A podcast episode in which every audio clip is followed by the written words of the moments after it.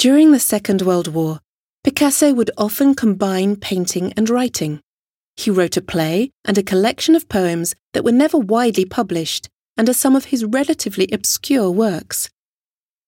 The play, called Desire Caught by the Tail, was written in 1941 in just three days. It had its first audience in March 1944 and was directed by Albert Camus.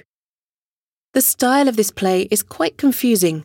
Parts of it were written using the automatic writing method that was dear to the surrealists, and the text very rarely refers to painting. War dominates this piece. The text is anchored in a certain pessimism that could lead the spectator to conclude that there is nothing more to be said about the destiny of humankind and the human condition, nothing more to be said about humankind or the world. The Musée de l'Armée will be staging performances of this play, Desire Caught by the Tail, for the entire duration of the exhibition in the Turenne Room on the ground floor of this wing. Don't hesitate to visit the website of the Musée de l'Armée for more information. Poems and Lithographs is a collection of poems written in 1935 and also during the Second World War. It would not be published until 1954.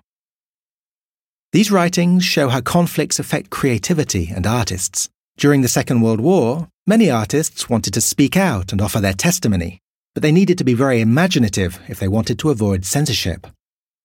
All the different art forms and media were used to raise awareness, reach out to others, rally together, or simply make statements.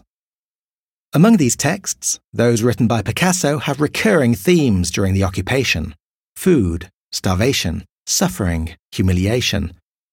They reflect the concerns of the artist during this period of hard restrictions.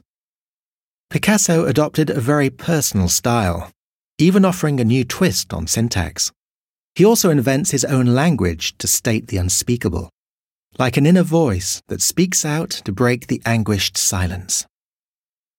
The artist's poems are often illustrated as Picasso fills in the blanks on his pages the poem becomes something to be admired. The artist therefore accentuates the physical form of writing and transforms a sheet of paper into an art object. The piece of writing becomes an artwork in its own right.